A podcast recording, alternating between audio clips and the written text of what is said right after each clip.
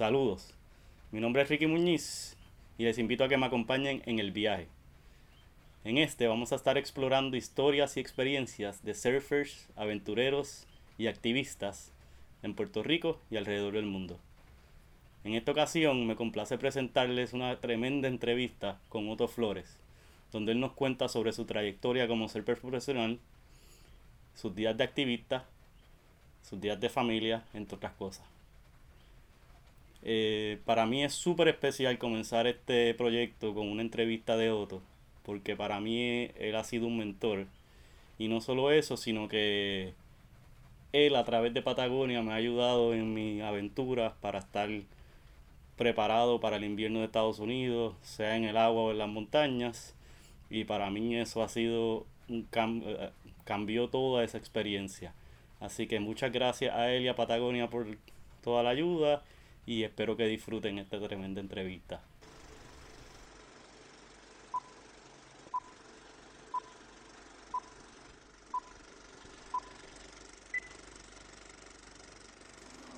Bueno, Otto, placer tenerte aquí conmigo en esta entrevista.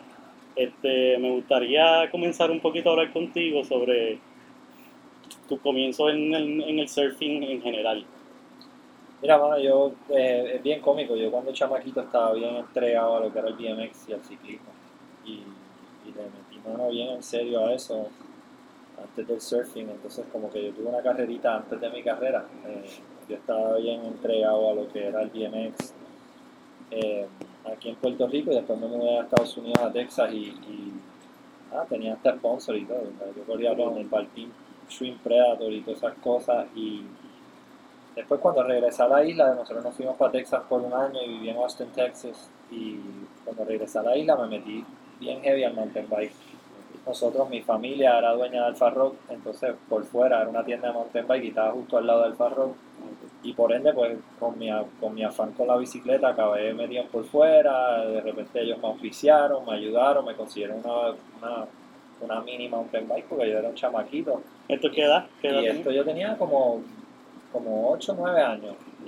Yo en realidad, eh, yo empecé a surfear, yo vivía en Playa Grande, que es en la calle Taft en Ocean Park, y empecé a surfear como a los 6 años, me paraba en el buggy, sabía hacerlo. Mi mamá no tenía el agua desde chamaquito. Eh, nosotros vivíamos a paso de la playa, o sea que la playa siempre ha sido nuestro, o nuestro, como era nuestro outlet. Eh, pero que las bicicletas eran el, el, amor que yo tenía. Y me acuerdo una vez que, o sea, Greg Yaudon estaba en la calle Loiza, entonces hacía Yaudon surfboards y me acuerdo una vez que fui, fui y veía a la gente en la punta, que eso es al lado de mi casa, veía a la gente en la bomba, en Playa Grande, y para ese tiempo había un, había un crew bien grande eh, que eran de los mejores surfers en Puerto Rico, Eric French, Héctor Ruiz, Rafi Park, Franco Ilarucci, y, y, era un corillo bien influencial, eran los cool, tú sabes, y Ocean Park tenía ese vibe. Y bueno, yo veía eso y no sé, como que empecé a, a gravitar, o gravitate, como dicen por ahí, y poquito a poquito, mano, o sea, se volvió tan, tan, tanto el afán que tenía por el surfing que bueno, me olvidé de la bicicleta por completo. Mi mamá me compró para mi cumpleaños de los 10 años, me compró una tabla. Yo surfeaba antes de que me compraran la tabla porque tenía un primo que se llama Dani Flores y él me prestaba la tabla de miércoles a viernes. Y yo corría para la punta, era una Rosti, un Okimoto. Había que sacarle provecho. Sí, el tipo, mano, de verdad que él, él fue uno de los, de los tipos que, que, en realidad me ayudó con mi surfing. Porque yo iba a la punta a pedir tablas prestadas y la gente me prestaba la tabla por dos o tres horas pero Dani tomó la iniciativa de prestarme la tabla por un par de días y ahí me, o sea, me, me volví en serio, como que estaba obsesionado y empecé a, a me empecé a enfocar en el surfing como tal. A, creo que fue el cumpleaños de los 9 o 10 años, mi mamá me regaló una yaudón y me la trajo de sorpresa. Eh, yo me acuerdo, yo estaba en Santa Teresita y ella llegó al parking y había una tabla dentro del carro y yo con mi paraíso, ah, súper emocionado. Y bueno, de ahí para adelante no he mirado para atrás, sea, el, el, surfing acaparó mi vida y de ahí empezó el nivel competitivo y, y bueno, todavía es la hora que no paro surfear. Exacto, esa era la próxima pregunta. ¿En qué momento, en ese momento ya había una plataforma para ustedes a nivel competitivo? Mira, mano, sí, la Federación de Puerto Rico estaba bien establecida para ese tiempo. El, el presidente de la federación era Guy Ashton, el papá de Juan Ashton. Eh, Carlos Cabrero definitivamente era uno de los exponentes más visuales que había. El, el chamaco ganaba Boys, Junior, Men, se metía hasta en bodyboarding y si lo dejaba surfeaba hasta en la categoría longboard. Y, creo que Carlos fue una de las inspiraciones que yo tenía. Tú sabes, nosotros este éramos cerca de edad, eh, su hermano Rafa Cabrero surfeaba súper bien. Entonces, este, ahí hubo como que un poquito de hambre para competir. eh, y bueno, yo en realidad desde ahí para adelante hacía las finales casi siempre con él, gané la categoría de, de Boys un par de años, gané la categoría Junior, fui campeón de Junior en Puerto Rico y, y nada, mano, empecé a, a- viajar, a los 16 años fuimos para Francia, yo fui para Barbados antes de eso, a representar a Puerto Rico y bueno, definitivamente ya me había acaparado, o sea, el surfing había acaparado mi vida. Ya las bicicletas estaban Ya las guardadas. bicicletas, bueno, en realidad yo tenía, el cuento más cómico es que yo tenía una bicicleta de miles de dólares, una Canon del Rosita, custom made, bla, bla, bla.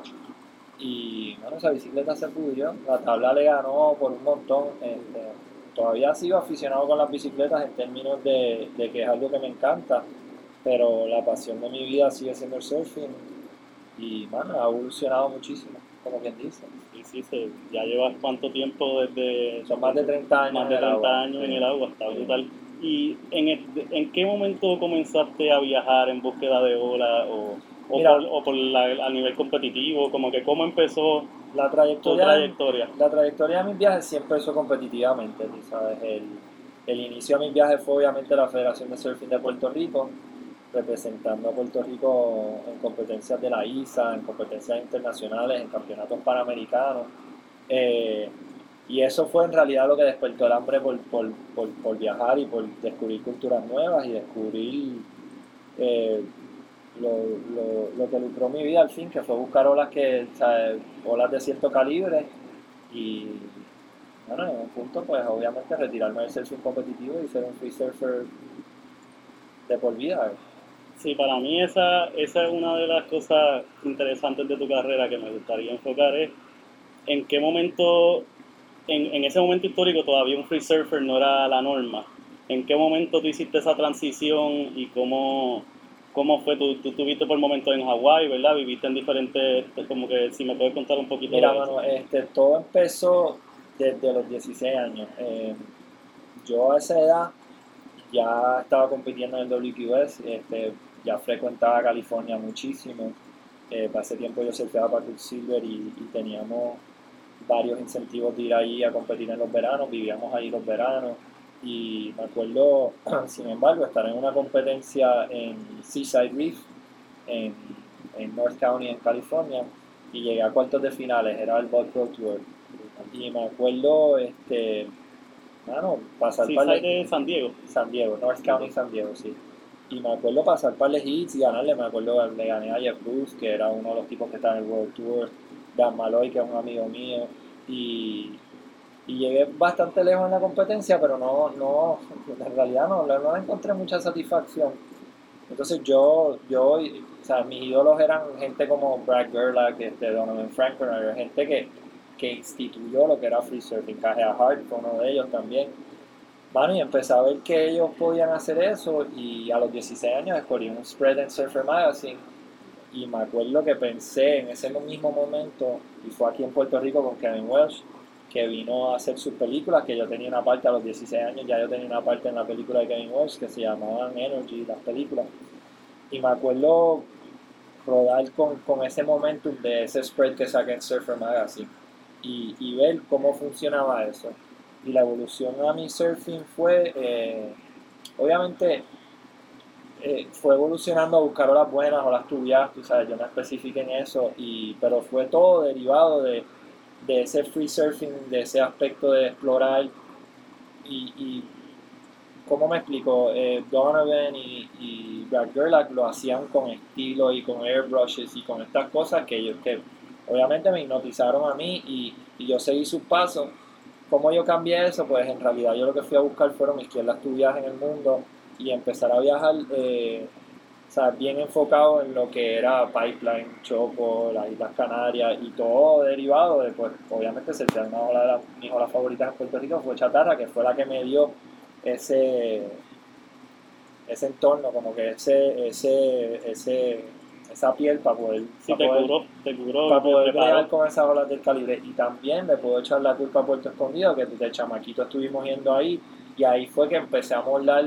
Puerto Rico está flat en el verano y ahí fue que empezamos a moldar ¿sabes? los dientes y las grandes. Yo tuve una muy, muy, muy sólida experiencia. La primera vez que fuimos a Puerto Escondido fui con un amigo mío que se llama Javier Rivera, chamaquito.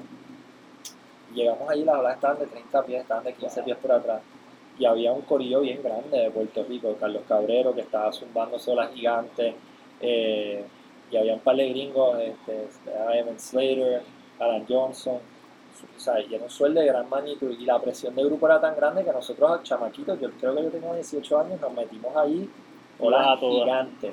Entonces, este, sufrí el primer wipeout más grande que me ha dado mi vida, una ola gigante, viaja a Berito Tubiao, y eso desde, desde, ese entorno, desde, ese entonces, el switch se me prendió. Y eso era lo que yo quería, buscar olas tubiadas y aprender a tubiarme mejor y, y explorar cosas que la gente no había explorado le metimos muchos años a Puerto Escondido, empezamos a ir a Indonesia, obviamente acabamos en Tahiti, las Islas Canarias fueron un proving ground bien grande, algo que reto sólido, pero también aprendí mucho y, desde, ahí para adelante pues esa adicción y ese, y ese entorno a, a, a salirme del surfing competitivo empezó. Y obviamente algo que ayudó muchísimo a eso fue pues hacer relaciones con los mejores fotógrafos del mundo y no limitarme a, ningún estereotipo de que uno es de Puerto Rico, de que y así progresivamente pues empezamos a ampliar el, pasaporte y los ponches que le metíamos. Sí, sí. No, y, y lo, lo, lo, interesante de eso es como mencionaste que siempre, desde temprano en el, tomaste una decisión que tu norte era izquierda, grande y tu vía como que eh, tenías de práctica esa tarra y yo me acuerdo de una revista, un big, creo que era un Surfer Magazine, un big spread edition de Showbook, una ola espectacular, como en un sunset, si no me equivoco, en un sunrise. Este, eso es algo particular en tu carrera. ¿Qué, qué me puedes contar de algunos otros spreads o de revistas así como esa primera en Puerto Rico que te, que te marcó y te empujó en la carrera? Para, para ese entonces, este, ser ser un surfer que pues, está fotografiado mucho en las revistas, pues tenía un valor bien grande. Eh, entonces eso fue lo que yo fui a, buscar. Mi, mi, meta era estar en editoriales en todas las revistas. Sí, porque era o competencia o editoriales. y el valor de estar editorialmente presente en una revista era igual o hasta mayor en un punto, de porque la exposición era súper, súper inmensa, era mundial, era a nivel mundial. Y ese fue, esa fue la receta que yo fui persiguiendo. Eh, obviamente, la característica de buscar olas tubias grandes, tú sabes, primero en izquierdas, que era donde estaba mi fuerte, pero después, obviamente, hasta las derechas empecé a hacer fiar y empecé a cambiar el, el eso y buscar olas tubias y de consecuencia, pero también el, el, el, tema de explorar culturas nuevas, ir a sitios nuevos, fue algo que me tenía bien, bien intrigado. Eh, bueno, spreads, he tenido spreads a través de todo el mundo. Eh, los más memorables, obviamente, en Puerto Escondido he tenido unos bien cool. Eh, la razón por la cual tuve mucho éxito en eso es que empecé a trabajar con un fotógrafo que se llama Scott Eichner, que el tipo llevó lo que se llama el fisheye y el wide angle a un nivel extracurricular, yo diría. Y, y el éxito de él eh, en realidad ayudó a mi carrera. Yo era uno de los muchachos que viajaba con él muchísimo eh, desde el primer viaje que hicimos juntos escogíamos una foto y por ende pues hicimos un partnership entre yo, una amistad y entre Hawái, Puerto, Tahiti era, eran sitios que frecuentábamos mucho y, y, los dos pues compartimos un montón de éxitos editoriales y, creo que él fue una gran ayuda a mi carrera porque a lo que él estaba subiendo y era uno de sus sujetos. Entonces esa sinergia pues funcionó para él. Sí, eso, y eso es una relación que no se puede forzar. Es una relación que surge si, si la química está ahí. aquí tenemos el libro de Steve Fitzpatrick, que pues eh, algunos surfers aparecen más en su documentación porque tienen esa relación directa y están presentes y están dispuestos a pasar el trabajo y estar en donde toca estar. Mira, bueno, eso está bien interesante que lo digas, porque mi carrera empezó en Puerto Rico eh, y, yo empecé obviamente a, usar Puerto Rico como un destino para poder pues tener fuerza editorial mundial, pero quedándome en casa también. Y, yo viajé un montón en el mundo, pero yo venía a Puerto Rico para los buenos sueles. Eh, yo trabajé muchísimo con Iván Ferrer, eh, que ayudó muchísimo en mi carrera. trabajé mucho con Steve Fitzpatrick y me acuerdo de chamaquito tener la iniciativa de llamar a Steve sabiendo que era un buen fotógrafo y decirle, mira, bueno, tú y yo tenemos que trabajar juntos, eh, si es posible, no sé, estaría bueno empezar a hacer una, una o sea, un teamwork contigo y eventualmente pues tuvimos muchos éxitos juntos también y era uno de los fotógrafos que aparte de yo viajar a través del mundo y estar con los mejores fotógrafos del mundo, siempre contaba con Steve para viajar con él o para estar en casa. Y, es uno de los mejores fotógrafos que ha tenido la isla. Él no es nativo de aquí, es nativo de New Jersey, pero le, le dedicó muchísimo tiempo a Puerto Rico. Y, y, creo que ha sido una, una de, las, de las llaves más significativas que ha tenido Puerto Rico en el término de fotografía y exponer los surfers que hay. Eh, y cuando uno tiene una relación con estos fotógrafos, eh, el network se amplía. Entonces, gente como Magnum, que es un amigo mío, o sea, obviamente pues cayó en la redada de la foto. Y así fue que tuve generaciones como la de Brian Todd, Dylan Grace, Alejandro Moreda, que ya eso era algo que estaba planchadito para ellos y ellos obviamente pues mejoraron la curva y empezaron a evolucionar. Y todos tienen, tú sabes, sus portadas, sus spreads y todo. Algunos siguieron el ámbito competitivo, pero como tú puedes ver, Brian y Dylan es un buen ejemplo. Brian se fue por el ámbito competitivo, full board y Dylan Grace obviamente ha tenido un montón de éxito en lo que es el ámbito de producción, surfing, film y todo eso, a, lo que ha evolucionado lo que es un free surfer hoy en día. Y Alejandro pues siempre ha sido una mezcla de los dos. Eh, y creo que esas son la generación que nos siguió a nosotros, son, son buenos ejemplos de lo que... Sí, son una generación que se nutrió de esa relación con Steve también súper chévere, pero en, en, una, como que en una fase de crecimiento brutal. Ya, eran, ya eran muchachitos, pero que se estaban zumbando. Los hermanos Burcian también, tú sabes.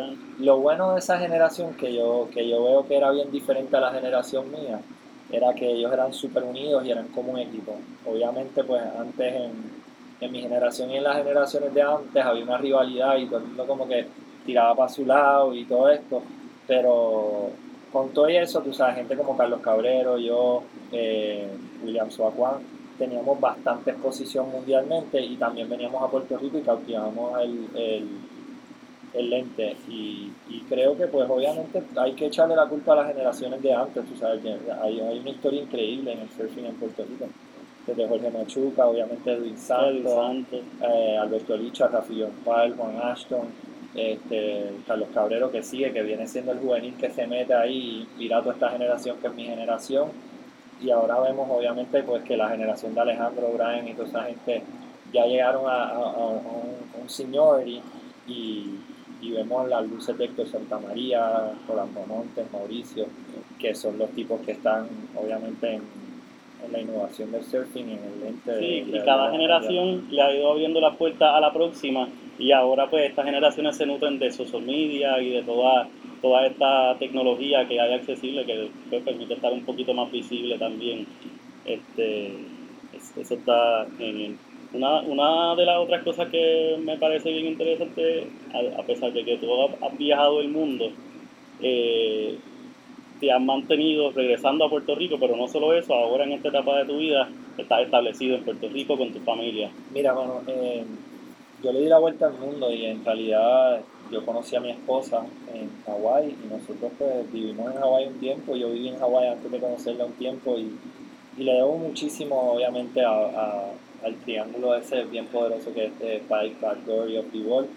Eh, eso fue un enfoque bien grande en mi vida, poder meterle par de años ahí, poder coger olas ahí y ser parte del line-up. Eh, exponerte a la industria. Sí, exponerte a la industria.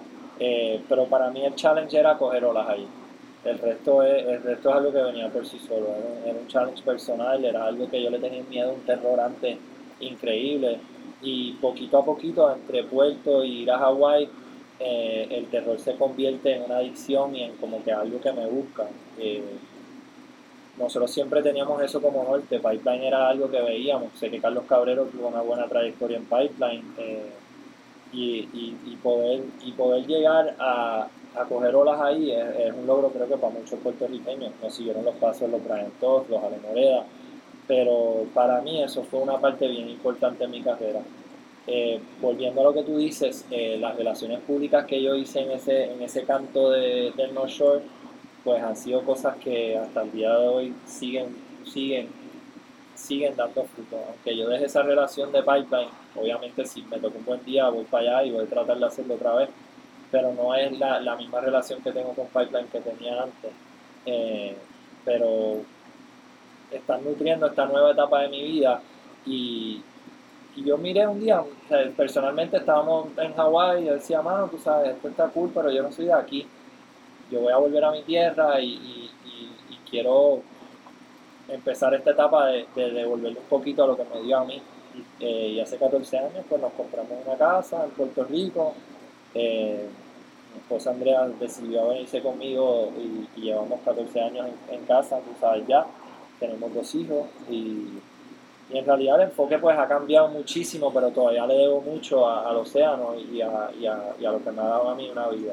Y por eso es que pues empieza esta nueva etapa de activismo, de conservación y preservación.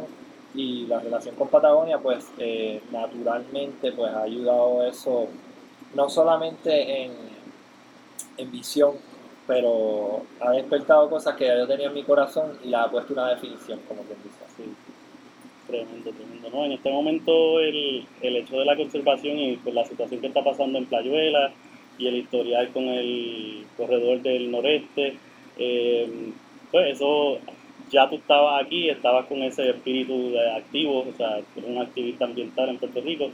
Eh, esta, esta situación, ahora mismo están sometiendo, tal, tal, eres parte de un grupo que está sometiendo una propuesta para crear el área de Playuela como una reserva internacional de surfing.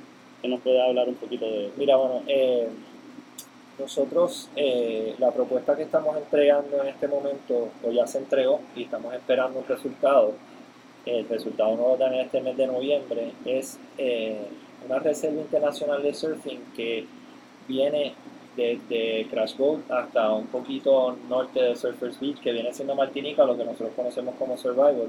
Otra playa que yo aguanto bien cerca a mi corazón y me ha dado mucho éxito. Eh, lo, que, lo que nosotros estamos tratando de lograr es eh, preservar eh, este espacio, que es uno de los pocos espacios verdes que quedan en, en el país.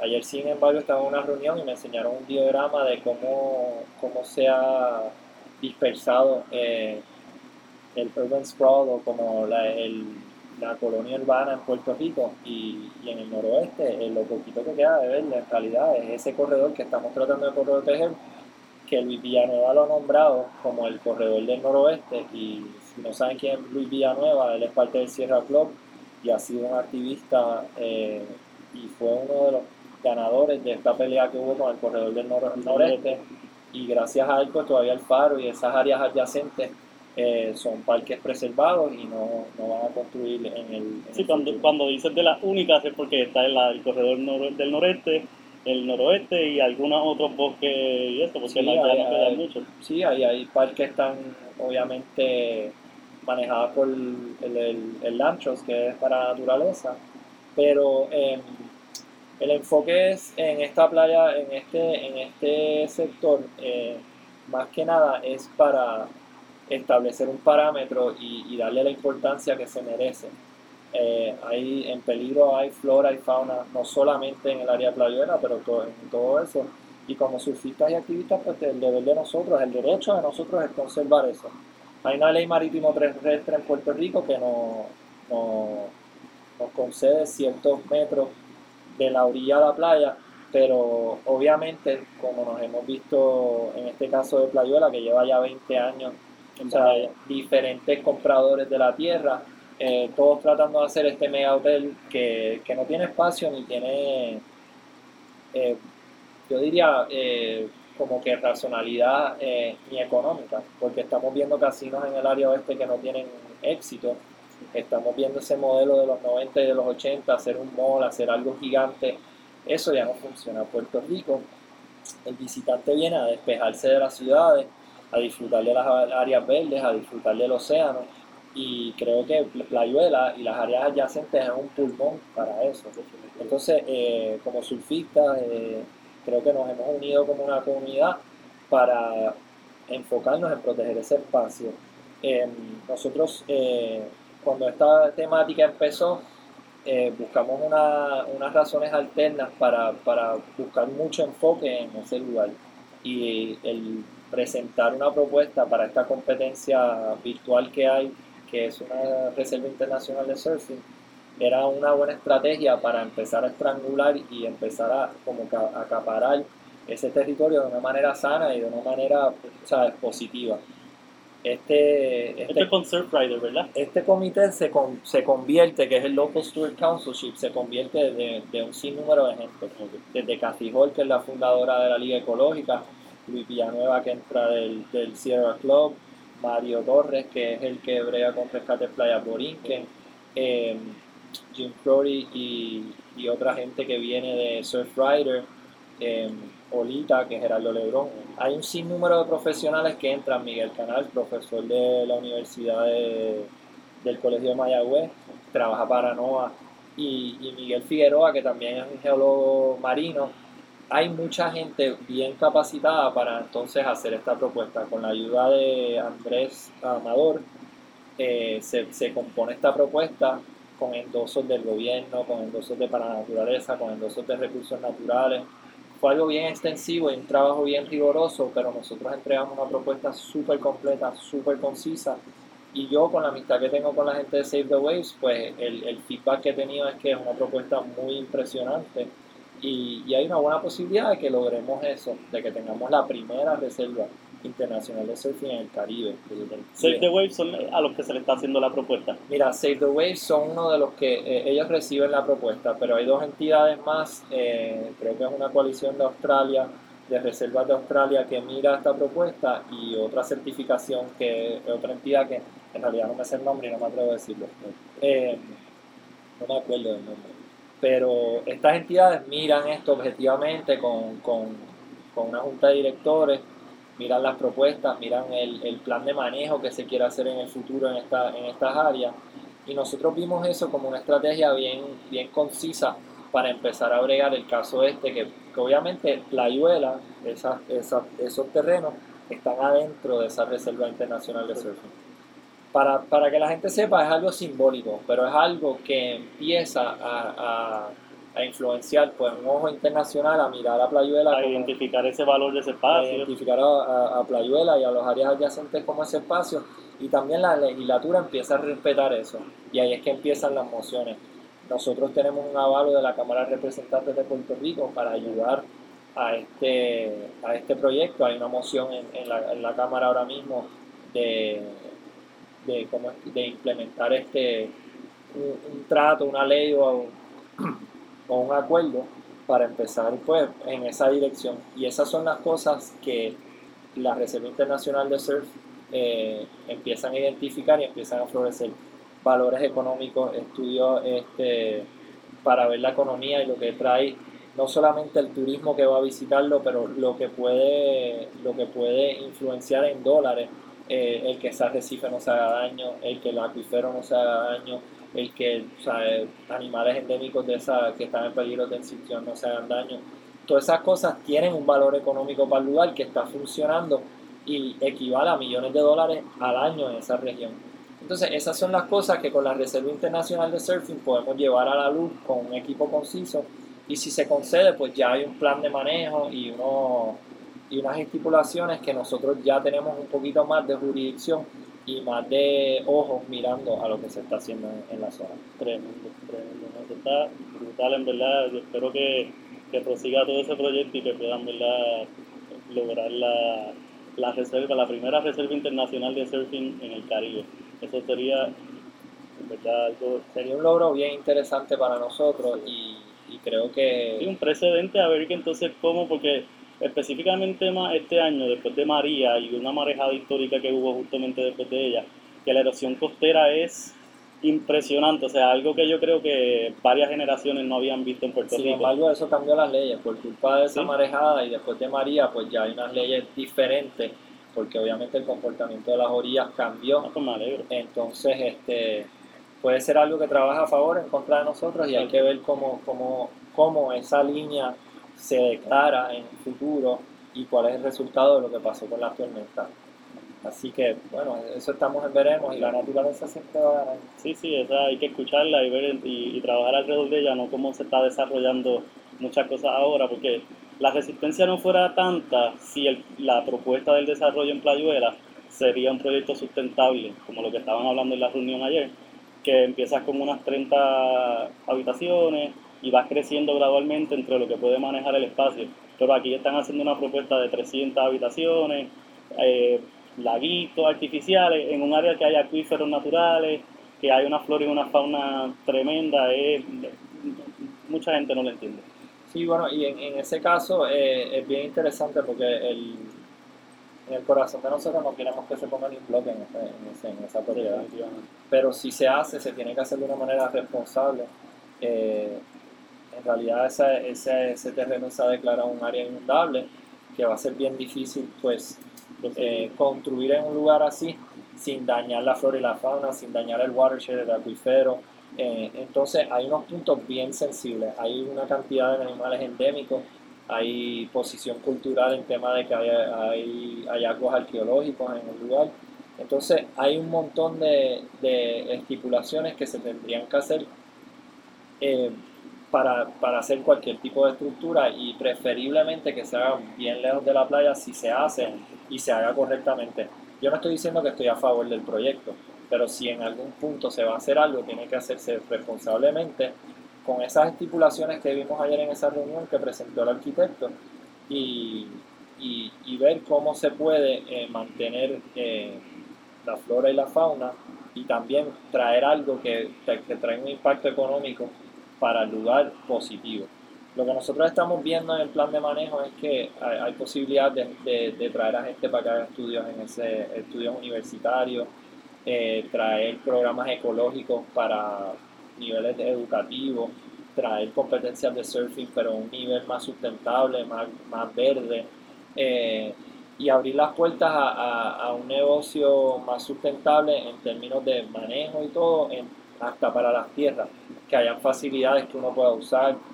Como bien sabemos, este, ese área se ha vuelto, gracias a toda esta atención en Playuela, eh, un área que se puede acampar y le veo un potencial precioso para eso.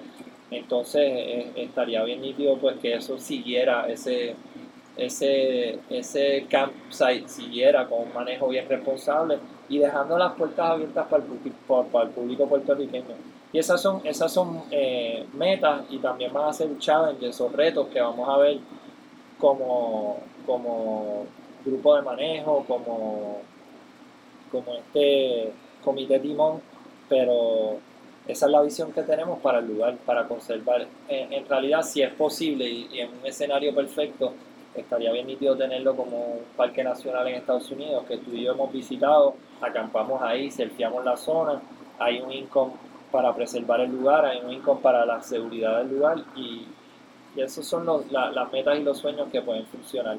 En Puerto Rico hay un plan bien, bien ambicioso para el surfing en, en la mente de, de par de gente influencial y se estaría, estaría bien nítido pues, empezar un plan de, de salvavidas, empezar estas cosas y son metas a largo plazo, pero son conversaciones que deberíamos de empezar desde ya. definitivamente. Yo les doy las gracias y les deseo el mejor de los éxitos a ti y a todas las organizaciones que mencionaste, porque pues, eso es algo que necesita Puerto Rico en este momento. Otra de las cosas que quería preguntarte es que la semana, esta semana, el viernes 9 de noviembre, hay una actividad en el Museo de Arte de Puerto Rico, que es una presentación de una película Nevertown. ¿Qué nos puedes contar? Mira, eh, yo hace como un mes fui a fui a, a- a ver la película de Andy eh, en, en el, museo y, de verdad que me quedé bien, bien contento con lo que pasó ahí. Eh, yo tengo un par de amistades que trabajan con, con el manejo del museo y, le hice una propuesta con, Pata- ¿sabes? con Patagonia para hacer algo un poquito más a, para activar un poquito más la conciencia y la conservación del, del país, obviamente relacionado con el surfing. Esta película de Nevertown eh, está protagonizada por Dave Rastovich, que es un activista de nosotros global de la marca de Patagonia. Y, también, tremendo surfer. Y también tremendo surfer, obviamente. Y también pues protagoniza Wayne Lynch, Dan Ross y Belinda Bax y un sinnúmero de surfistas que pues, son aliados de, de, de la marca de Patagonia. El, el, propósito de la película es eh, crear una influencia o activar al público puertorriqueño a activar esos derechos que ellos tienen en proteger las costas de nuestro país, proteger las áreas verdes e inspirarlos en cualquier, como yo diría, eh, para que nosotros empecemos a, ponerle un ojo a esa conversación, a ver más eh, de cerca lo que está pasando en las playas de nuestro país, lo que está pasando alrededor con las tierras de nuestro país y cómo podemos conservar y preservar los áreas que hemos disfrutado y para que generaciones y generaciones puedan ver eso, para que no nos roben el pulmón de Puerto Rico como tal. Eh, si Dios quiere, eh, Greg Long va a venir a presentar la película y va a hablar conmigo de los beneficios de una reserva internacional de surf. Y él también tiene como que, un, yo diría un speech, pero una opinión de cómo él ve la, la conservación. Eh, yo he tenido la dicha de, de, viajar con él y con Ramón Navarro y ver un par de proyectos de reservas internacionales a través del mundo. Una fue en Todos los Santos en México. Y, y en realidad eh, eh, es bien, yo digo, bien inspirante, pero también bien abarcador ver cómo estos activistas se mueven a nivel mundial. Ramón en Chile, salvando a Punta Lobo. Eh, Greg haciendo todo su activismo mundial, tratando de ayudar al océano. y la convocatoria que ellos producen y, cómo ellos inspiran a la gente. Entonces, pues queremos hacer un foro más o menos en términos de eso para ver cómo, cómo podemos activar a este público surfista, a esta comunidad en Puerto Rico, para proteger y preservar estas áreas. Em, este, este evento lo vamos a hacer profundo a Rescate Playa Borinquen. Mario Torres ha hecho un trabajo muy, muy bueno en proteger y limpiar y rehabilitar esas áreas que vimos abandonadas en Wilderness, en las áreas de Punta Borinquen. Entonces, como nosotros eh, hacemos de costumbre, queremos apoyar lo que son las ONG de Puerto Rico. Él tiene un 501c3, que es una fundación sin fines de lucro, y queremos ayudarlo pues a, a llegar a esas metas y a los planes futuros que él tiene. Así que con esta película pues queremos inspirar, hacer un foro y el partnership que estamos haciendo con, con, el Museo de Arte de Puerto Rico es bien importante porque ellos se han acercado a nosotros y a la industria del surfing, a la comunidad del surfing, no solamente a Patagonia, abrir un foro en, el, en, en, ese, en ese lugar para hablar de, de, lo que está pasando con la comunidad del surfing, cómo la comunidad del surfing puede ayudarlos. Eh, en compañía de Eduardo Emanuel y que es uno de los del grupo de jóvenes museo, del, del museo. del museo. Sí, él es uno de los, de los miembros de la Junta, Cristi Dubón también, que nos está ayudando a organizar el evento. Eh, pues se, va a llevar a cabo, obviamente, algo que queremos hacer de una manera positiva y progresiva, eh, este evento. Vamos a tener música, eh, la gente de Ocean Labs nos, nos, va a traer la cerveza, una cervecería local de Puerto Rico. Entonces este, queremos pues también enfatizar y, enchufar a todos estos líderes de, negocios creativos que están en Puerto Rico y, Patagonia acostumbra hacer eso en sus eventos. Entonces, este, pues nada, más esperar a ver una noche divertida, relajada, y, tenemos un par de, par de cosas bien, bien para, pues, para compartir esa noche. así que pues nada, están todos invitados a ver si, ¿cómo es que se consiguen los boletos Mira, puedes ir a gustazo.com, es una donación de 10 dólares y puedes conseguir eso, esos tickets digitalmente, estamos tratando de hacer algo sin papel, o sea que tú vas con tu unidad móvil, enseñas tu barco, te dan una pulserita, entras al evento también vamos a tener unos pints de, de, cerveza de stainless steel que se van a vender a 10 dólares. Te quedas con el pint, te dan dos cervezas por eso. Entonces, eso va a ser profundo al Rescate Playa Borinquen. El pint está bien bonito, dice Patagonia, dice Rescate Playa Borinquen. Y es algo que, que creo que podemos dejar como el mensaje, como, como, como algo tangible de lo que pasó esa noche y también a beneficio de, de, de Rescate Playa Borinquen, de Mario y lo que ha estado haciendo en Tinkerbell. Tremendo, así que nada, dense la vueltecita para allí, para varias cervecitas y, y, y, crear una conversación, que yo creo que también es una de las partes más importantes del evento, pues, comenzar esa conversación y que sea continua. Uh, para, para ir finalizando, una de las otras preguntas que yo tenía, yo como fabricante de tablas de surfing, me imagino que la evolución de tu equipo, de tus tablas, ha ido cambiando gradualmente en toda esa carrera que hemos hablado, pero en este momento particularmente ha estado saliéndote un poquito del comfort zone y explorando todas las variedades, las alternativas de tablas. ¿En qué estás disfrutando ahora? Bueno, tú sabes que es la parte más divertida de mi carrera, este, en términos de que me quito el sombrero, me quito muchas de las presiones de encima y, y a mí siempre me ha gustado explorar con tablas alternativas, ¿sabes? Con lo que son los twin fins, con lo que son los fishes, con lo que son las tablas asimétricas. Pero hoy en día pues me estoy inclinando mucho más a ese, a, a ese sector de tablas eh, y el cual cuando tú miras a mi quiver ya ninguna tabla es normal, es una tabla convencional, tú sabes. Eh, mis tablas de las grandes siguen, siguen teniendo un poquito el patrón de, de una tabla convencional, pero también tienen un montón de, de, de, variables escondidas que me ayudan a mí a, pues, a remar mejor, a surfear mejor, a ver en la posición de las quillas, la cantidad de quillas que estoy usando, tú sabes, usando más quads que trifin. Eh, y todo se deriva a la calidad de olas o a la clase de olas que vaya a surfear.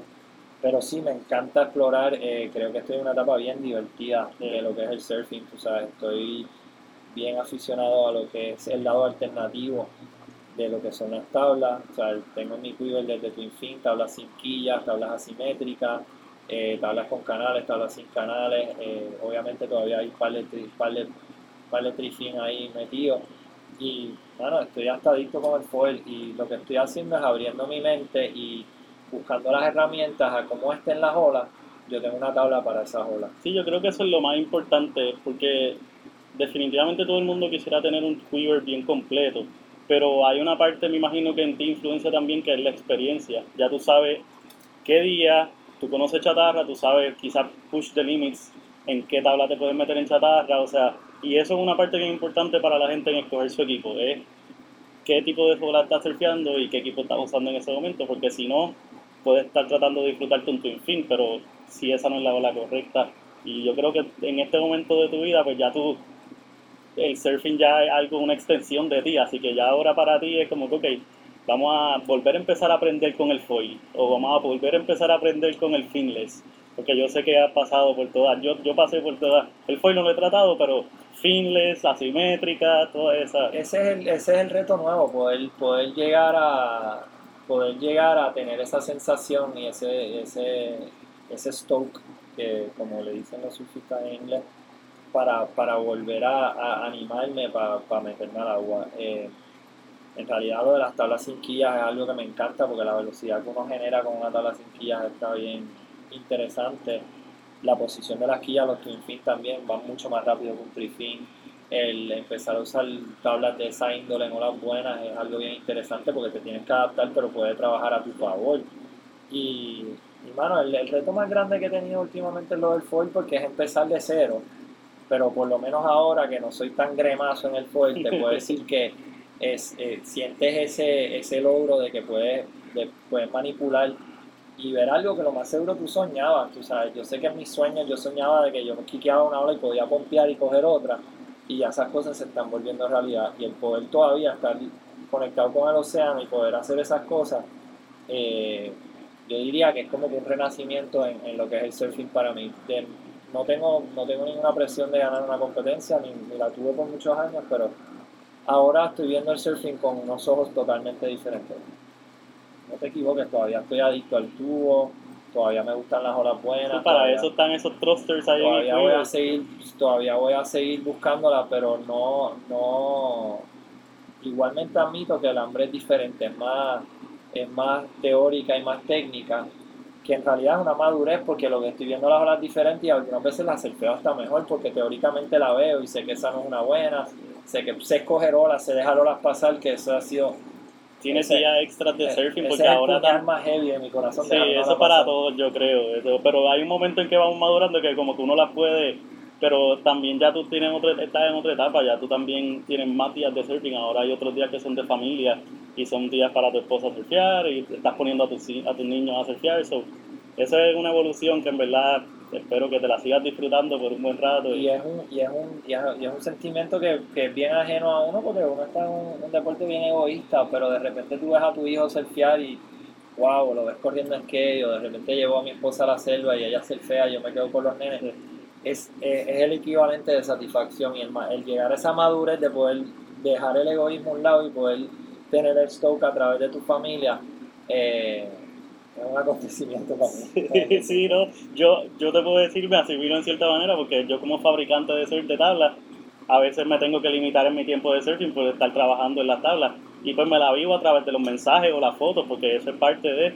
Y pues uno mantiene eso en la balanza ahí hay momentos en que estoy más loco por surfear, hay momentos en que sí lo puedo dejar, porque es verdad, pues, pues ya uno, también hay otras actividades que uno hace, y, pero, pero pues uno siempre tiene esa hambre, hay una parte egoísta siempre en el surfing. Mira, bueno, eh, hay algo bien interesante que está pasando en mi vida y, creo que creo que es mucha de la inspiración de, del día a día.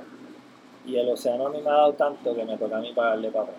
Entonces, este, ese, ese es mi trabajo principal. Entonces, ahora ese es el enfoque de mi vida y, y ese enfoque incluye sesiones de selfie. Y, y Siguiendo las palabras de Iván Chinard y, de Guillermo López y, de gente que me inspira, tú sabes, Wayne Lynch, el otro, ¿sabes? Jorge Machuca, los mismos Alberto Lichas de la vida. Eh, hay que seguir estando en el agua, pero hay que darle para atrás un poquito y hay que proteger lo que nos dio tanta vida a nosotros. Y hay que concientizar porque algunas veces la información y la educación que uno da a los niños es más importante que, lo que uno le puede dejar a ellos, porque ellos son los que van a proteger lo que viene por ahí. Algunas veces lo que tú puedas dejar como, como legado en, tu carrera no son trofeos, pero son este, cosas bien importantes, o sea, eh, territorios que, se, se, tienen que mantener conservados, eh, gente que tiene que tener visión todavía que hay que mantener visible, que hay que mantener respeto a esa gente y a las estipulaciones que esa gente puso, porque han funcionado. Y, creo que para eso es que se está derivando el enfoque de, de, lo, que, lo que pasó en mi vida anterior con el surfing y para dónde va. Eh, y más importante que nada es saber quién es tu comunidad y quién quiere arreglar y quién quiere ayudar y, quién van a ser esos pilares que van a, van a dejar eh, cosas buenas que decir de nuestra isla, que, que, es lo que a la hora de hablar lo que nos queda. Son todos de Puerto Rico, somos afortunados de tener una costa tan lucrada de olas, todavía es la hora que uno puede ser solo en este país. Y esas son una de las razones por que yo volví a mi isla, porque yo soy de aquí y, y hay que hay que disfrutar de lo uno, pero de lo de uno, pero también hay que protegerlo. Sí, no, y somos agraciados que en verdad uno puede viajar el mundo, pero a veces encontrar las cositas que tiene Puerto Rico, como esas esquinitas de playuela, la selva y muchos sitios que no nombraremos, pues hay, hay que gastarse mucho dinero para a veces ni encontrarlo. O sea que en verdad pues eso somos, somos dichosos de tener eso en lo, nuestra casa. Lo cómico, lo cómico es que hay que viajar el mundo para darse cuenta de lo que uno tiene. Y eso es lo que, eso es lo que ha pasado en los últimos años de mi vida. Yo sigo viajando el mundo, eh, porque estamos haciendo esto no solamente en Puerto Rico, pero a través de todo el mundo. Eh, como compañía y como activistas del océano, pero es impresionante cómo uno ve a Puerto Rico a través de todas estas eh, culturas y todas todos estos aprendizajes que uno aprendió. Para mí el, el estar envuelto en, cualquier tipo de magnitud con, con, lo que pasó en Punta Lobos ha sido una lección bien grande y ha ayudado a la causa que nosotros estamos tratando de, traer a Puerto Rico. Y le doy las gracias a Ramón Navarro por tener esa iniciativa. porque es bien cercana, es bien... Y, participamos muchísima gente en esa victoria, y, pero la visión la tuvo Ramón. Y yo siempre lo digo, estos tipos son más jóvenes que yo, pero son, son mis mentors, tú sabes. Y yo aprendo de los Alejandros, de los Ramones, de los Gregs, eh, porque la visión y la energía que ellos le han puesto a cosas positivas eh, y lo que ellos están viendo es algo para aprender. Tú sabes, el, maestro siempre acaba aprendiendo del estudiante porque él lo lleva a esa meta mucho más allá. Y, el protagonismo no tiene nada que ver con esto. Es el, eh, para mí el, el, la, la, el end goal, lo que, lo que nosotros queremos cautivar.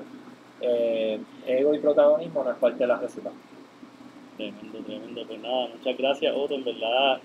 Eh, para mí este proyecto, realmente estas entrevistas y conversaciones para mí son muy importantes porque pues ahora mismo la, la idea es que pues mucha gente pueda escuchar toda esta idea y, y no solamente pues no todo el mundo va a ir a ese foro de esta actividad el viernes próximo, pero eh, pues comenzar esa conversación y que si tú no estás presente en el agua, tú no estás influyendo a personas como, como a mí o a personas como los, las próximas generaciones que están visitando, así que nada, muchas gracias por estar siempre presente por ahí, por estar activo haciendo eventos, activo y alrededor del mundo y siguiendo representando a Puerto Rico. Te felicito Ricky porque en realidad este, es todo lo que hace es añadirle a ese foro que yo estaba hablando y creo que la generación de nosotros está bien abierta a esa conversación y estos son los instrumentos que pues, pueden ayudar a que, a que esto siga para adelante. O sea que te, te, felicito muchísimo, te deseo éxito en esta trayectoria y espero que este sea el primero de muchos. ¿no? Muchas gracias. Una, quisiera quizás terminar con unas últimas palabras a los surfers jóvenes, como que, que tú les recomendarías. Para mí, el salir, mi primer viaje que yo hice fuera de Puerto Rico, cambió todo mi carrera. ¿Qué tú, ¿Qué tú le podrías decir a los niños? Mira, yo lo que le digo a, los, a, las generaciones es que abran los ojos y vean lo que está pasando y, se conecten con lo que, con lo que le está dando felicidad. Eh, tenemos una generación nueva eh, que está surgiendo en Puerto Rico y a través de todo el mundo y la calidad de surfing que están presentando estos niños es increíble. Pero no se pueden olvidar de los principios de lo que de lo que pasó de respetar esas generaciones que lo que los llevaron ahí y que, y que abran los ojos y aprendan y, usen esa, esa fuerza. Y no es que vayas a salir mundialmente en televisión, pero es desde el chamaquito que está duro en un pueblo regionalmente hasta el que sale una portada de una revista. Somos parte de la misma tribu, somos parte de la misma comunidad y, no le cojan miedo a, hacer, a llegar a sus sueños. Eso siempre ha sido algo que, que yo he tenido como norte. ¿sabes? Si tú ves algo eh, no le cojas miedo, dale para adelante y a la gente buena le llegan cosas buenas. Si tú no, si tú no aplastas a nadie, vas a ser bien difícil de aplastar. O sea que esas son las palabritas que yo le daría pues a la gente que, está entrando a este, este estilo de vida. eso me, eso me recuerda una conversación que tuve recientemente con Néstor Camírez, que él me contó que tú corriste sus tablas en, en los comienzos y tu transición y tu evolución alrededor de toda esa evolución en tu quiver fue de la manera correcta, o sea, nunca, nunca dejar atrás el que te ayudó, o sea, todo el mundo tiene una importancia y en una etapa de su vida. las puertas abiertas es algo bien importante y, y Néstor a mí me abrió las puertas desde chamaquito, me ofreció una oferta bien, bien, bien, bien gufiada y todo, o sea, puedo hablar como un puro boricua, bueno, tú sabes, para mí que él me diera hasta las 25 dólares era más gufiado que me regalara. Y era una responsabilidad que yo tenía con él en quedar bien. Y el día que yo, pues obviamente evolucioné a otro sponsor de tabla o algo, yo me aseguré de darle las gracias a él. Le he comprado muchísimas tablas, le mando a la gente a él porque él es parte de esos principios que estaba mencionando y le tengo mucho cariño y aprecio a él, a Wiley y, a toda la gente que, ha seguido esa cultura de hacer tablas, de hacer las cosas de aquí y otra cosa que quiero añadir es que Puerto Rico tiene una fuerza de creatividad bien grande. Y esa manufactura, pues no le debemos de coger miedo, debemos de empezar a hacer cosas. Hay cosas preciosas pasando en este país. Y, si hay alguien que pues quiere entrar al ámbito del surfing como manufactura o como artista o como algo, creo que ahora es un tiempo oportuno para hacer eso. Hay que hacerlo, exactamente.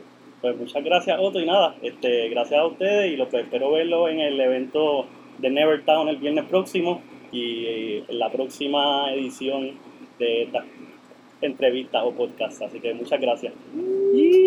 Gracias.